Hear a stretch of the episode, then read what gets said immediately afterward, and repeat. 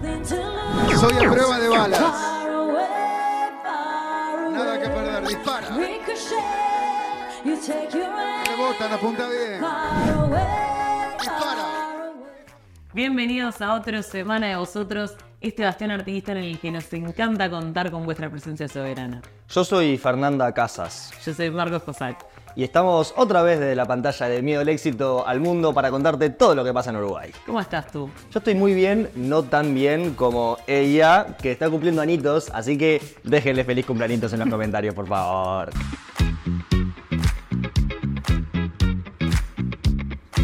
La verdad que esta semana, quienes dicen que Uruguay es aburrido, que a veces tienen un poco de razón, se tuvieron que tragar sus palabras dulcemente. Si te referís a la bomba de la semana, eh, o la bomba del año, tal vez no la encontraron. Me refiero sí al culebrón del año que vamos a intentar actualizar lo más posible la situación al día de filmación de este video. Tal vez no quede viejo, pero queremos contarte qué pasó entre la fiscal Guione, eh, Nacho Álvarez y Romina Celeste porque es muy entreverado. Todo comienza con Romina Celeste, una militante blanca que es quien por primera vez denuncia al ex senador Gustavo Penades por abuso de menores. ¿Qué pasa? Romina hace la denuncia y quien toma el caso es la fiscal Alicia Guione. Todo bien entre ellos. Al principio, entre Nacho Álvarez y Romina Celeste había una relación de periodista-fuente, estaba todo bien, pero la cosa ya se empieza a enturbiar un poquito porque Nacho Álvarez tenía ya una causa abierta con la fiscal Guione. Si no se acuerdan de, de lo que pasó en este caso, de por qué Nacho tiene una denuncia también abierta con la fiscal, era por el caso llamado en ese momento la violación del cordón. Hubo mucho revuelo alrededor de ello, al final los acusados fueron absueltos, pero en todo el medio de eso, Nacho Álvarez difunde un video íntimo sin consentimiento de la víctima, por eso él es denunciado. Así que Nacho Álvarez, Alicia Guionet, todo mal, causa abierta. Por otra parte, ¿qué había pasado? Romina Celeste ya contaba con una denuncia y una causa abierta por supuestamente haber difundido un chat falso entre Sebastián Mauesín, el profesor, con un menor eh, con quien, bueno, eh, Penades iría a concretar un encuentro sexual. Tal vez pueden recordar la captura que estuvo circulando, que era como un chat perfecto del profesor reclutando a un menor. Romina Celeste había hablado con Nacho Álvarez como fuente del caso y un periodista, y le había comentado que sí, que ella efectivamente había falsificado ese chat, pero que lo había hecho porque estaba desesperada porque la persona en cuestión eh, a, quien había personificado sí era una víctima y en ese momento no estaba tan claro que se lo iba a imputar de verdad a Mauesín y a Penades. Y supuestamente en ese audio que Romina Celeste le explica esto a Nacho, también, dice Nacho, le habla mal de la fiscal Guione. Ese audio del que estábamos hablando, Nacho Álvarez le pide a Romina Celeste si lo puede pasar al aire. Romina Celeste no quiere y Nacho Álvarez la presiona diciendo que si no la pasa al aire tiene que matarla en público, básicamente. O sea, que tiene que dejarla pegada. Claro, como presionando un poco como, mira, a vos te conviene que yo lo pase. Se empieza ya a chocolatear todo el tema. Nacho Álvarez sube un video de alguien tirando un celular al piso y lo presenta como Romina Celeste destruyendo un celular, como destruyendo evidencias. Y dice que lo hizo a pedido de la fiscal Guione, algo que Romina por su parte niega. Acto seguido, ¿qué sucede? Romina Celeste denuncia por violencia psicológica a Nacho Álvarez, él lo niega y, normal, eh, publica la pericia psicológica de Romina Celeste al aire. Dicha pericia, y espero que este dato no entreveré más, se la habían hecho cuando eh, Romina Celeste le escupe a un policía, que es el acto inicial que hace que ella se pelee con el Partido Nacional y termine denunciando a Penades. Es como todo es un círculo. Cuando vino Lula, ¿por culpa de quién? De Carolina Cose. Entonces, ¿qué pasa? Romina dice, ah, ¿querés ventilar cositas viejas? Pimba, te publico el video aquel íntimo de Nacho Álvarez, que cuando éramos jóvenes fue bastante viral y circuló y ya había dejado de circular hace años, ¿no? Y de Chapa, además de publicarlo en el video, lo amenazó con difundir nuevos videos íntimos, lo cual ya, aunque no los tenga, como ha hecho un manto de duda. ¿Qué pasa? ¿Por qué los tiene? ¿Qué pasa entre ellos? Entonces, ¿qué pasó? más videos de Nacho Álvarez cogiendo, por favor, muchachos, eso es horrible. Sí. Pero además, eh, entonces Nacho también le hace una denuncia a ella. O sea, ya perdimos la cuenta de cuántas denuncias van, pero bueno, le hace una denuncia por la difusión del video íntimo, por extorsión y por difamación. Viste que hoy viene con una remera color naranja zanahoria, ¿no? Y como si fuera poco, la fiscal Guione denuncia a Nacho Álvarez por extorsión tras haber presionado, eh, ella dice, al fiscal de Cortes, Juan Gómez, para que la fiscal sea removida de la fiscalía que está en este momento investigando también a Nacho Álvarez. Por el caso Cordón. Por el caso Cordón, claro. Entonces, bueno, ¿qué pasa? Caso estaba tan embarrado que la fiscal Guione pidió apartarse de por lo menos eh, ser la fiscal del caso que está jugando a Nacho por el tema de Cordón. Y el domingo pasado, que fue el Lula Palusa de este caso, que fue el programa de Lola Partusa, ¿no? El Lola Partusa de este caso. ¿Qué pasó? Nacho Álvarez pidió que también, además de supuestamente pedirle a Juan Gómez que sea removida, lo pidió al aire, mostró capturas, mostró audios y básicamente le acusa de palabras más, palabras menos, de ser como muy confianzuda con las víctimas, que puede entenderse que está mal o no, pero no es algo tan grave, y más cuando en Uruguay no existe la figura del abogado querellante, entonces el fiscal y las víctimas están del mismo lado. Y Nacho Álvarez está intentando apartar a la fiscal del caso Penades luego de haber tenido muy buenos resultados, porque recordemos que logró la imputación por 22 delitos a un senador del gobierno con el apoyo del presidente y del ministro del Interior. Da para preguntarse qué interés o por qué es que Nacho Álvarez está tan empecinado con intentar bajarla de caso. Y bueno, como algunos datos color de- del programa de Santo y Seña del domingo pasado, eh, Romina Celeste se apersonó en el canal, pidió para entrar y Nacho le dijo que no, lo cual yo estoy un poco en contra. O sea, uno, odias el rating. No, o sea, ya sé que no porque les fue bárbaro, tuvieron pico de rating, pero hubiese sido más justo. Estás hablando de ella, microfoniana. Hablen entre ustedes. Después de todo eso, hubo una amenaza de bomba, nos dice Nacho. Fueron los bomberos, la buscaron, se generaron un montón de memes, estuvo divino. Y el programa cerró con un broche de oro que fue Nacho cantan- traduciendo en vivo la canción Titanium, diciendo soy de Titanium. Tú me derribas, pero no caeré.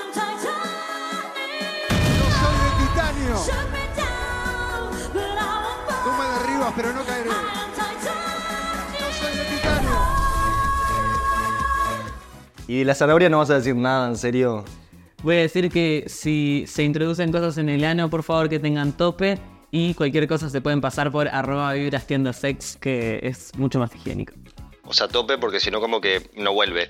Claro, tiene succión el ano, por eso terminas en emergencia al final. Y en un giro menos gracioso de estos acontecimientos, el juzgado físicamente donde está siendo llevada adelante esta causa eh, fue robada y mobiliario fue destruido. Esto ocurrió el lunes al otro día del programa de Santa y Seña, aunque no hay evidencia de que los dos hechos estén relacionados.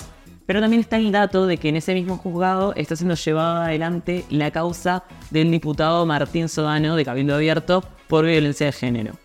Según informaron fuentes oficiales, la documentación de ambas causas estaban en un despacho cerrado con llave al cual no se accedió, pero bueno, justo el timing y que estén estas dos causas tan polémicas y tan públicas eh, en ese lugar genera sospechas.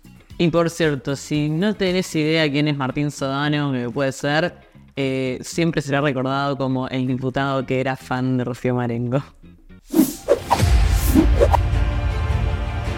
¿Qué es esa música emotiva?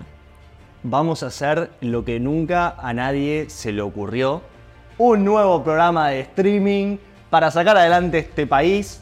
5 de noviembre, todos los domingos, 20 horas. Miedo al éxito estrena Miedo al lunes. Porque te organizaste, porque nos miraste, porque nos aportaste. Esto siguió creciendo, así que nos vamos a ver las caritas dos horas más por semana. Y si seguís apoyando y seguís aportando, esto va a seguir creciendo y seguramente Miedo al lunes va a ser el primero de muchos programas que va a tener Miedo al éxito.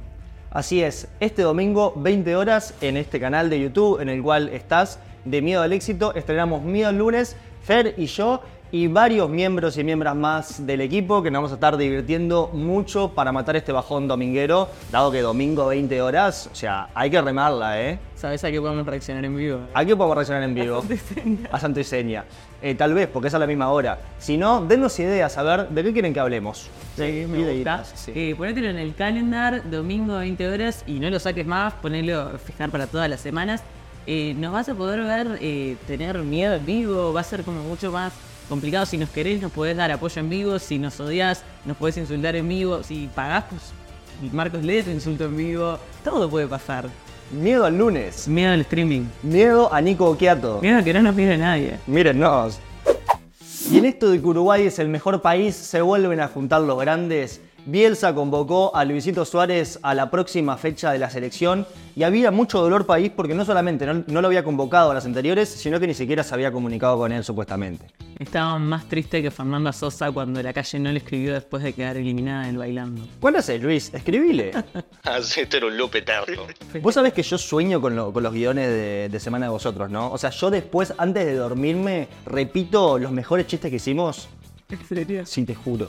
Tenés un problemita. Se tengo un problemita. Aporten para ayudar a su problemita. Aporten, así Marcos puede pagar el psiquiatra. Y festeja al pueblo porque Cavani también fue convocado para estas dos fechas que vienen. Recordemos que este sábado nuestro compatriota Edinson Luis Eduardo Washington Cavani va a jugar la final de la Libertadores Boca Fluminense. Le deseamos mucha suerte, obviamente, a Cavani y a todo bueno el elenco, el elenco argentino, que sabemos que tenemos comunidad argentina, tenemos muchos amigos allá. Hasta que, bueno, la primera fecha es con Bolivia y la segunda es contra Argentina. Así que ese Pero- combate cuerpo a cuerpo Macri y la calle Pou va a estar hermoso. Tiraba esa. Yo igual todavía no entiendo por qué estamos jugando las eliminatorias si somos anfitriones. Nos dicen por cucaracha que hay dos uruguayos más en Boca, Merentiel y Sarachi. A ellos también les deseamos lo mejor. ¡Oca, oca!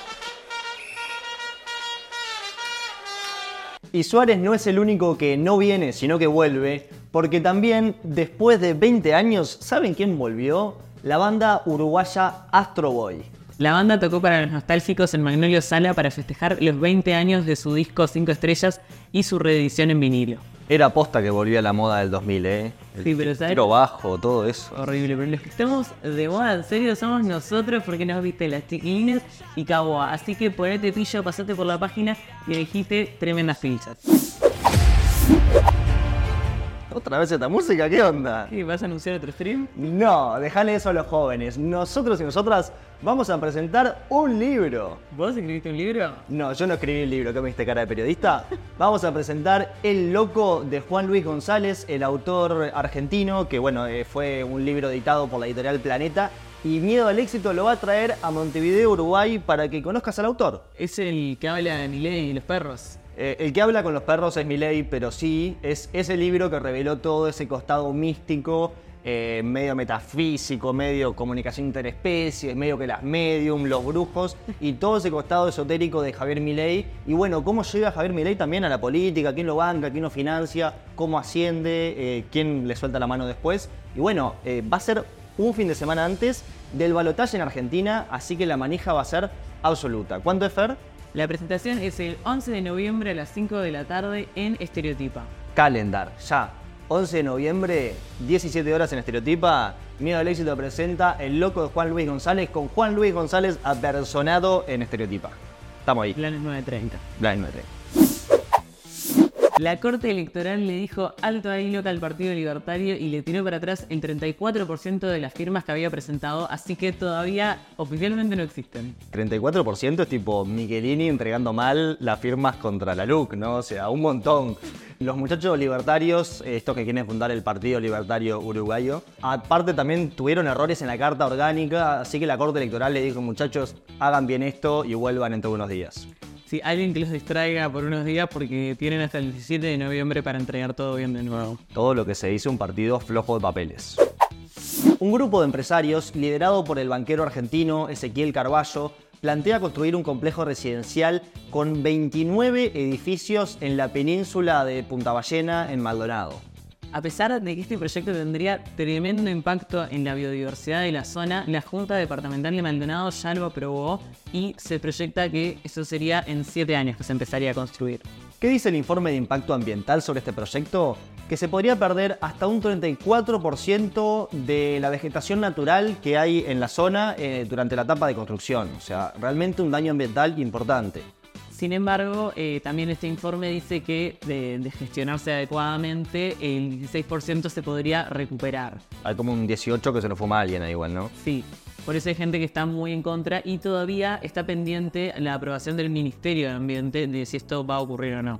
Y hablando de Punta Ballena, dado que entre amenazas de bomba en televisión se nos perdió un poquito lo relevante, diría miedo al éxito, es que un empresario eh, amigo íntimo de la calle Pou, que le prestaba su avión para que pase y todo eso, compró por una fracción del precio, o sea, muy barato, eh, un predio público, o sea, del Estado uruguayo en Punta Ballena.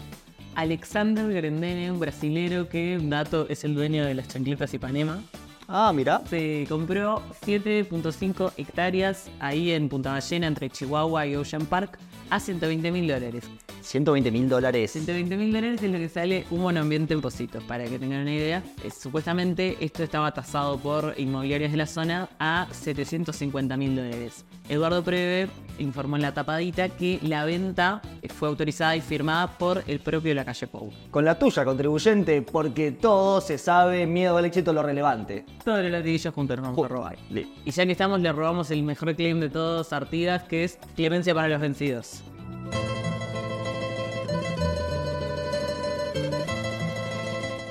Clemencia para la policía, porque ¿a quién vas a llamar cuando los roban a ellos?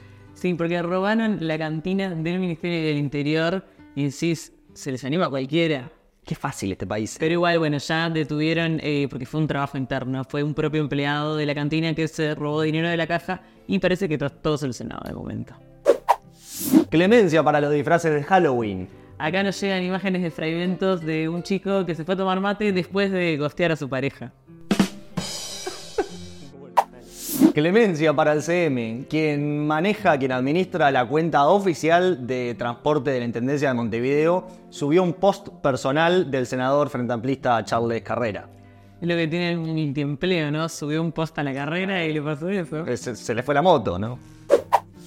Clemencia para el sexo tántrico. Se separaron Fátima y Milei, pero hasta donde sabemos, Karina Milei y Javier Milei siguen juntos. Eh, aunque, bueno, hay sospechas de que Karina y Javier estarían medio entreverados porque a Karina no le gusta mucho el Mauricio, Mauricio de Killer, Mauricio Macri, pero bueno, eh, Milei sí firmó con el Macri. Con una, con otras, con Macri. Al final, más que un león, un zorro.